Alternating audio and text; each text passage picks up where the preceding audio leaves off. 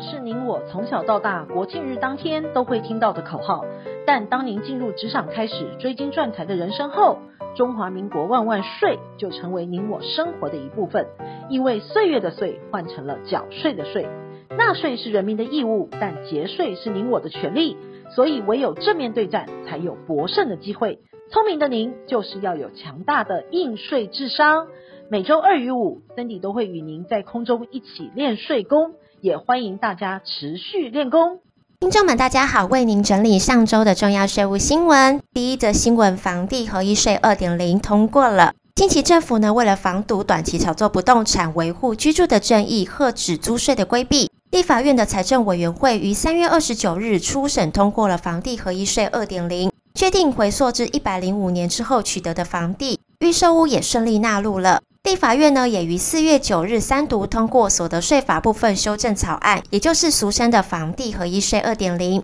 房地合一税二点零呢是在一百零五年开始实行的新税制，与作为持有税的房屋税是不一样的，性质呢是属于交易税，出售房地才需要申报，有获利呢需要进一步缴税。凡是一百零五年之后取得的房地，出售时均适用。与房地交易旧制的差别在于，需旧房屋土地出售所产生的实际收益一并课税。那本次修法的重点有哪些呢？第一个是延长短期的交易，意指个人短期炒作不动产，两年之内呢课四十五趴，超过两年到五年者课三十五趴。第二个呢是盈利事业比较个人依持有期间课税，防堵个人借由设立盈利事业短期买卖规避税负。持有两年之内呢，课四十五趴；持有两到五年者，课三十五趴。第三个呢是修正土地涨价总额减除规定，防堵有心人士利用土地增值税、房地合一税的税率差异规避税负。第四个呢是预售屋以及特定股权交易也纳入课税的范围，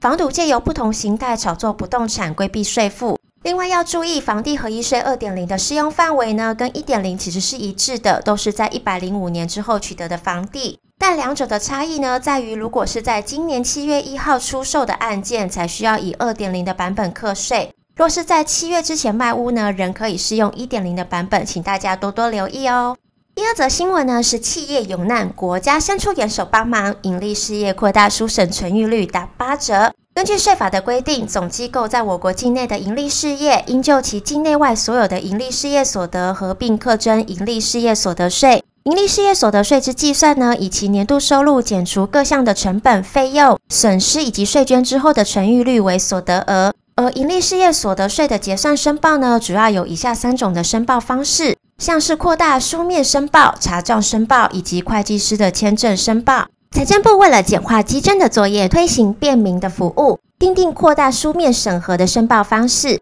类似综合所得税采标准扣除额申报，并非减除实际的成本费用，而是以财政部订定的标准来减除成本费用，计算课征所得额。财政部依照行业别所定的扩大书审存预率，多介于四到十趴之间。若去年盈利事业受到疫情的影响，致去年的营业收入金额较前一年减少百分之三十，得按该行业别的存预率标准之百分之八十计算。如公司有海外所得，请注意了。跨国企业呢，在海外缴税，虽然回台申报营所税时可以扣抵部分的税额，但仍有两项规定是需要留意的。在台扣抵额是设有上限的。其次，若境外收入是来自我国的租税协定国，如果在当地忘记申请优惠，导致在当地多缴到税，回台是不能扣抵的。近期税局查核一百零八年营利事业所得税申报案件时，发现某间的日本公司有大笔的股权投资。当年度收到的股利收入达到了两百万元，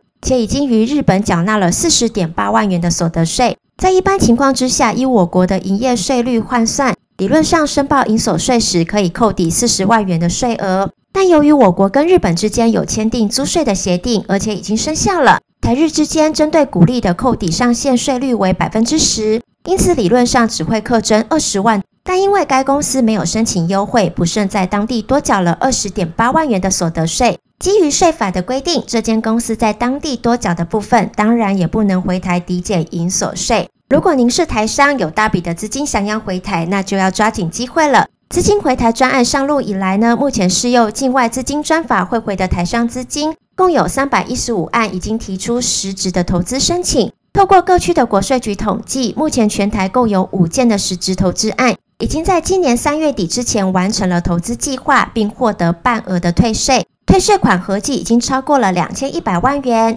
资金专法所带动的全国投资额度大约有七百九十五亿元这么多，其中的盈利事业所提出的申请案投资的金额占比将近了九成。但资金专法其实不限个人或者是企业，全国首件以个人资金汇回并完成实质投资退还百分之五十的缴纳税款，也在今年三月底完成核定了。专法的期限呢，到今年的八月十四号为止，剩不到最后几个月。有需求的听众们，请把握最后的机会哦。第三则新闻，豪门争产风波不断。台塑集团创办人王永庆先生于民国九十七年辞世，由于未留下遗嘱，至今仍因海外财产难以安息。他过世的隔年，在家族协议之下，五百多亿的国内遗产由二房的长子王文洋等人完成继承并缴税。然而，王文洋并未放弃六千亿的海外资产，这场豪门的争产风波因此延续了十多年。今年受惠于疫情的趋缓与国际油价的上涨。加上美国德州冰风暴推升了石化的价格，获利挑战六百亿元，